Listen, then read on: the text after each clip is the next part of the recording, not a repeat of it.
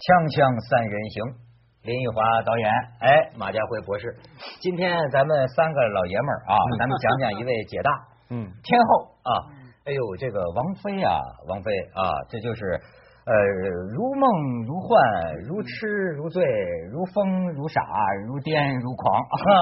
现在就就就是说演唱会嘛，北京五棵松。我感觉那个区域都堵车了。嗯，你这我就我是没去看的，但咱也没票。一个最贵票价，你们听说两千五百块钱？嗯，还创了还是合法票价，黄牛不是黄牛。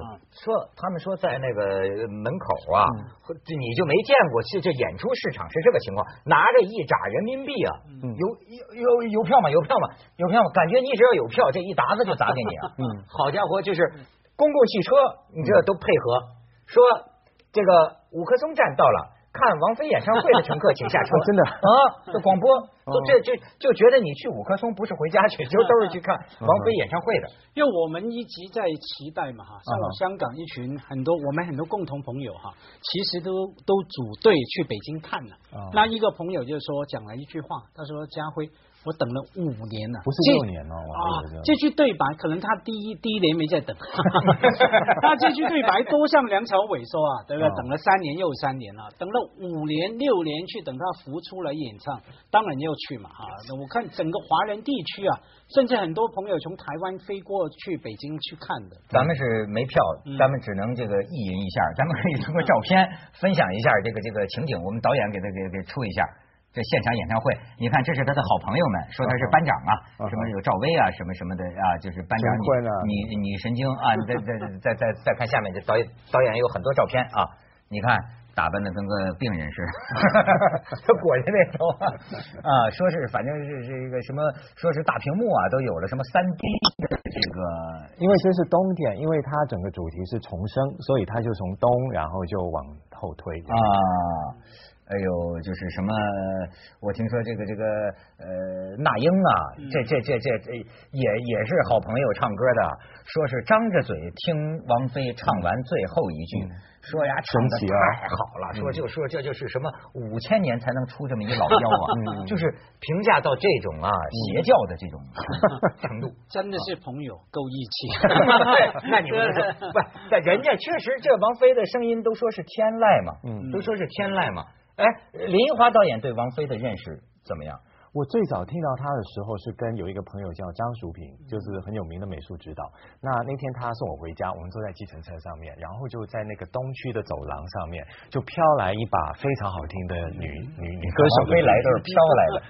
他真的是，因为他在计程车，但是我们当时窗开的很大，所以风很大，但是他的声音非常，你可以说就是传进来了。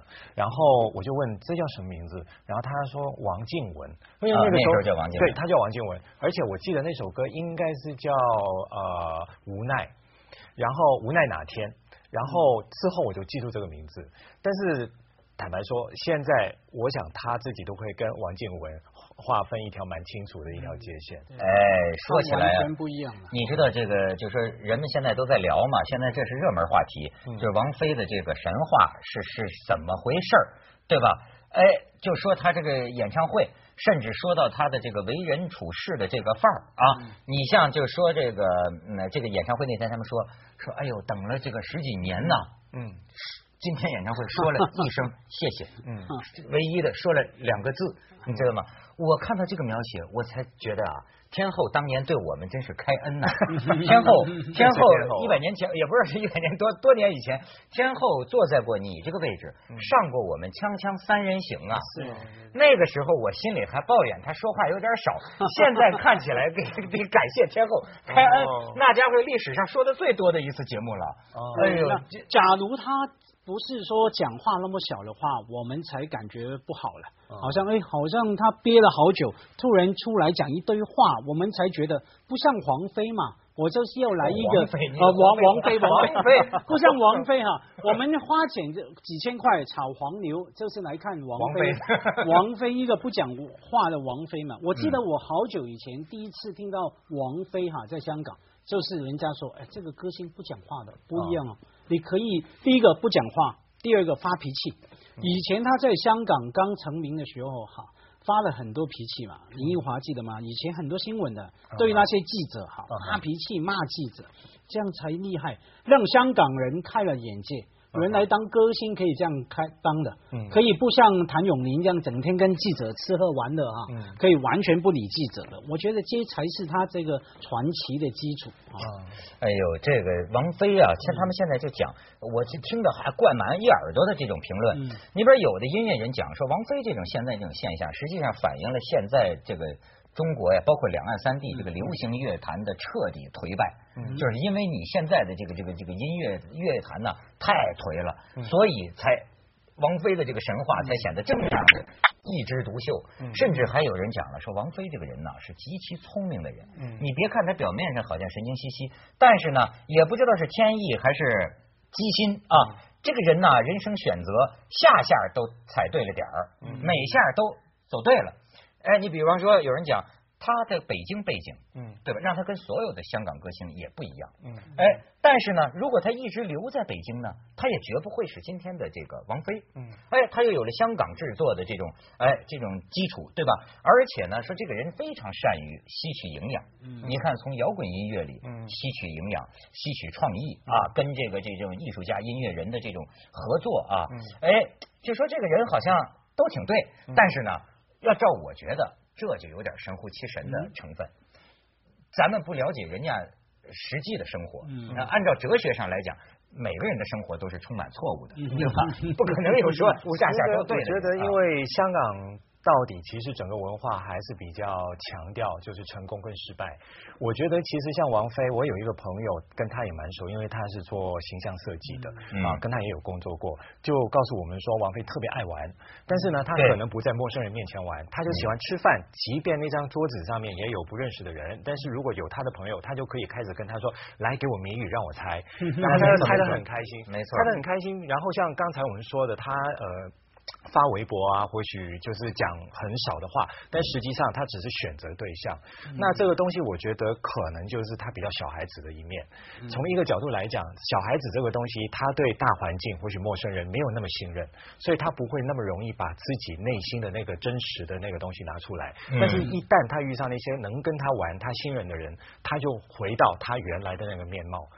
所以，我觉得这个东西可能也是大家喜欢他，或许觉得他神秘的地方。就是你为什么可以干一个小孩，做一个小孩，做那么几十年，到现在四十岁了，你还可以维持这个小孩？有没有这个可能哈？他一开始扮演了这个小孩的角色之后。以后他也没有必要改，也改不了了。对，因为他在王菲啊，在香港的流行乐、流行文化里面是一个很奇怪的符号哈。嗯。因为他刚开始在香港出来的时候，是香港跟中国大陆开始重新接触。香港人知道中国大陆不仅是有做生意的人，有很多哈，在当时香港人瞧不起的，不仅是有不是文化那层对，原来还有艺术成分这么高的，他们会唱歌的，嗯，出来一个王菲，而且是可以用这种态度来对待香港娱乐圈的，嗯，当在这个方面定了型以后哈，就像文涛刚说的，不晓得是有有没有心机哈，还是说其他种种理由。他在就在这种角色里面完全继续扮演过去了，嗯，改不了，也不需要改了哈，他完全不需要改了嘛，他卖的就是这个嘛，嗯。我一出来，假如我唱歌讲好多话的话，我觉得观众不会高兴了，嗯，我只有我讲谢谢两个字，你们才乐了，还来锵锵三人行再讲一下，你知道吗？哎，这个。你看他这个微博也也也挺有意思，他这个说的话呀，是是有点他的这种神经体，我觉得就是 啊，就是就是什么，比如说是我的爱如潮水，他会写成我的天籁的那个籁，我的籁如潮水，反正就是瞎说一气。比如说有人说什么王菲啊，什么不哈韩不哈日，哈了一个新疆人，哈了个新疆哈密瓜等等，你呀，他就是 Lady 呱呱，哎，Lady 呱呱，对你也可以说他是神经兮兮啊。呃，你也可以说他有点装傻充愣啊，就是你不知道。内心世界是什么？这是玩嘛，这就是游戏。因为微博上面其实都是聪明人在耍宝，就是把这个聪明的文字变成说大家可以分享到那个乐。比如说你刚才说他堵车在五棵松，他自己也发过一些，就是说在五棵松在堵到什么地步。嗯啊，所以这些我想很迎合到你可以说呃八零后、九零后都 OK。所以我们看到现在有人可能说王菲的这个演唱会等于说宣布她的某一个阶段的过去，对她都没有新歌，但是有可能因为这个微博的文化的诞生，又有一个新的王菲诞生也说不定。就是这个不靠唱歌的 神经神经王菲诞生，对啊，教主吧？对他现在管自个儿都叫什么神经班长啊，还是还是什么的？锵锵三人行，广告之后见。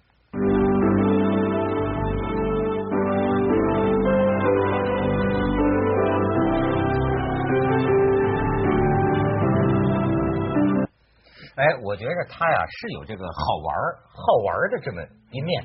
你看他这个 微博里这种轻轻的一个雷，已经打通我的筋；深深的一段贫，叫我撕裂到如今。他们现在叫他嫔妃 哦，嫔妃啊，嫔妃。哎，这个这个这个，你刚才说这个小孩子啊，我有一个联想啊。我现在觉得就是说，你说王菲。是多么大师，有知识，有文化，他好像还不是属于这一路人，对吗？但是呢，是不是有这么一种人呢？天生的感觉好，嗯，直觉好，就是呃，选择往往啊就都很灵。你比如说啊，我我最近就是这个对天才，我提出了一个一个概念，哎，我我不不是一般人，你比如说像家辉这种人啊，就是说 通过苦读努力，对吧？有了一定水准，我。现在我不把这个叫天才，我现在说啊，是不是人类当中有一种极少数人，他有一种，我不是说王菲就是啊，但是我觉得有一种人叫是什么呢？这个过去中国画的理论当中就说过一个，比如说第一条叫气韵生动，说这第一条啊，这个最高境界啊，叫叫什么呢？不学而能，嗯，就是生而知之，嗯，就是似乎是生下来就知道，生而有些演员就这样，嗯，生而知之，不学而能。甚至是闻一知十，就是这个人呢，他听见一个，他能一下想到十，知道十个。触手成春，所以为什么对我来讲教育很重要？就是你要有像你刚才讲的这种老师，他要相信学生其实本来就知道，所以他并不是说你现现在就要跟我背、跟我抄、跟我写，而是说通过去启发他，让他把他已经知道的东西讲出来，然后这个学生才知道说哦，原来我是懂的。他一有这个信心之后，他接下来的所有东西他会比较主动。但是我们的教育不太信任，其实你说的这种生而知之这样子的。天才，所以怎么去把天才面提升出来，或许提拔出来，远远呃，对我来讲永远比较重要，而不是说要怎么去灌输很多东西给他。对，这把天才面表现出来哈，外面的教育还有自我教育哈。嗯。我觉得王菲作为一个神话，往往在于说，比方说她是一个神话了，我们就把她天才那一面放大哈。嗯。坦白讲，不管是当电视的、主持的、写作的等等各方面，都一定有些天才的嘛哈。他那个生而知之嘛哈，可是说也要经过自己去苦练哈啊，还有别人的给你机会哈，这一方面我们讲的话，就会把经过苦练或者说别人给我们提拔机会这一面放大。可是对于神话人物呢，我们那一面就不提了。哇，多么天才什么？我们别忘记王菲啊，说他自己他的老师是谁啊？邓丽君，嗯，王菲讲过，我不晓得报纸是真的假的哈。就说访问的时候，王菲讲过，说我多么感谢那时候中国大陆没有版权的年代哈。嗯，虽然现在也不见得有版权概念哈。他说：“假如当时不是有到处可以买买到根本不用钱的，或者说很便宜的邓丽君的录音带，我自己在家里不断听、不断练、不断练，一天练歌练十多个钟头的话，这不会有我今天的王菲哈。他是下了一番的苦功的哈。嗯，所以这方面我们看到，其实作为神话人物哈，他背后有其他跟你我一样哈，是非常非常人。”人生啊，平凡的事情。老实讲，我讲句实在话，就说是这个，我有一些女朋友，我有很多女朋友哈，就是我觉得啊，就是我接触的一些就比较强的、比较强的这个女性，或者说比较有才华的女性哈，我觉得她们身上往往还不像说咱们看见一个男的很有才的人，口若悬河，或者说自个儿读过很多书哈，这个出口成章，他不是这种类型。但是我发现呢，他们好像特别呃喜欢。就是主动的去跟一些有他认为有才华的人呢，去接触，嗯，去碰撞，呃，或者去交往、去聊天哎，你你觉得他也是玩儿，但是你也不知道他是吸取了什么，或者说是浸淫了一些呃什么东西在里面。你比如说，要不说我就说王菲为什么 到我们这个《锵锵三人行》，咱们说起来挺挺腻歪，好像拿人家给我们做宣传啊。但是呢，这确实是啊，真的。你比如说，选德是。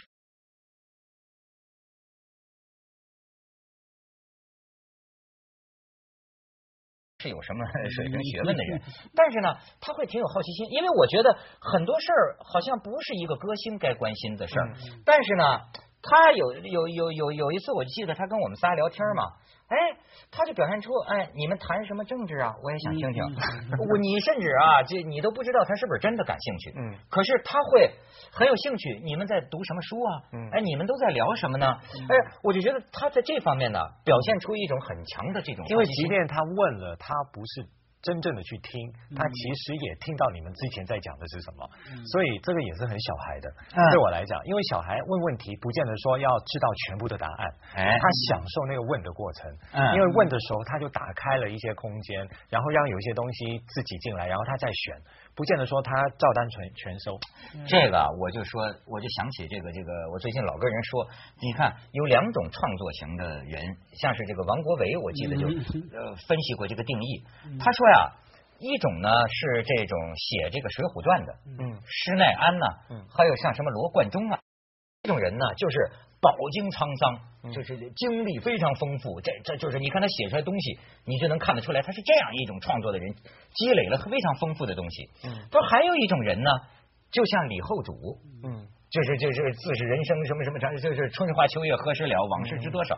他说像李后主这种人，你看他生活是很封闭的，嗯，就是长于深宫，养于妇人之手，嗯，但是这种人为什么也能写出什么很棒的这种词章呢？嗯，他就说呀。他有一颗赤子之心，嗯，就说哎，他你看他说就有两种这种创作型的人。嗯，可是说回来，王菲到底是她以唱歌哈这种歌声的优美来赢了我们的支持嘛哈？她的声音啊，曾经有人做科学分析啊，很多年前香港有一本周刊，好像拿她的录音带拿去给科学家去研究一下哈，说他到了我是外行对音乐啊，说了他的音调到了一个地步。是谁来听啊，都会觉得好听的，悦耳的哈。它是有科学成分的，他的天生哈，加上自己后来的练哈。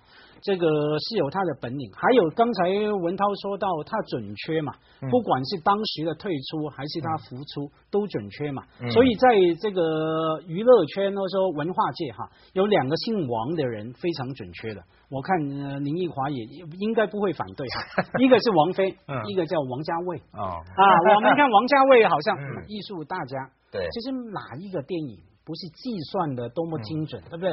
找什么样的导演啊？找什么样的演员？如何拍？如何行销？完全对市场的掌握是非常的。那王晶也是第三个吧？那那个我们就不用说他了。是你看哈，他这个永远的你是可以从两种角度看，一种角度看你觉得好像是某种直觉，这个人下下都踩在点儿上。嗯。但是另一种角度看呢，你从无论从机心还是市场上看。也完全都是呃在规律上，不也完全在规律中。你要讲到时间，咱们先去一下广告。OK，锵锵三人行，广告之后见。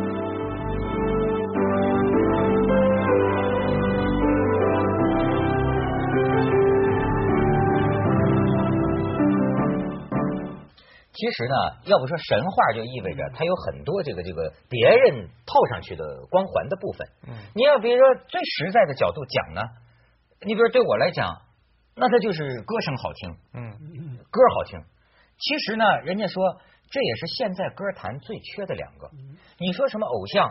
这偶偶像很多了，嗯，可是呢，真的说你这个人家，咱就说这个里子硬，底子硬，就讲这实实在在的，也也也也也不要讲别的。这个人我们不大了解，的我行我素什么，这都属于个人选择。我觉得最根本的恐怕还是这个吧。我想你讲的神话的话，它一定牵涉到时间。那我觉得王菲她的确比较，你可以说得天独厚的一个东西，就是她是我们说的 fashion，它是流行，它是潮流，嗯。这个是没有办法的，因为他比较有兴趣的东西，从一开始，如果他一直都在唱那些呃，在他之前的那些广东歌的话，他可能不会来到今天。但是因为他一唱，当时他一翻唱一个 Tori Amos 的一首歌，就是他自己的作品《冷战》，马上大家就觉得说，我们终于听到有一个歌手其实跟原唱的好像差别不大，嗯。甚至我们更觉得说很骄傲，因为这个人能够代表我们来挑战那个原唱者。所以王菲红的时候，先用广东歌，我觉得是因为她已经可以用她的一种敏感跟她的能力配合起来，然后驾驭了在外国流行的东西。那再下来的话，就是她自己的，比如说歌曲呃创作的部分，才可以乘时而起。所以我觉得呃重要的一个东西就是，我们都说希望站到了点。对的点，但是其实这个东西还是要那个人本身的那种能力跟条件跟触觉都要很对。没有，还有还有整个市场啊，我记得很多通过很多年轻的女孩子啊，嗯坦白讲，王菲退休那么久，对于那些女孩子来说，她的歌已经不重要了。嗯可是真的，王菲作为一个神话，就说、这个女人可以这么活的，嗯我离婚也好，嗯我自己带小孩也好，我怎么去玩也好，啊对对对对对对不关你们事，我可以那么自我啊。嗯那么对于那个那种十多岁的华人的中港台的女孩子来说，是一个非常好的认同的对象，甚至投射的目标。所以他们说王菲为什么是神话呢嗯？说这个女的很神，又不说话，简称神话。她，但是我觉得到根本上还是用歌声说话。这说到底还是用歌声说话。其实她第一张真正打动我的那张照片，就是跟窦唯两个人还在北京那个胡同里面被偷拍到一张，他去帮那个窦唯倒那些倒马桶，对对对对倒马桶，对对对。所以你看所，以打动你的不是歌声，是马桶。对对对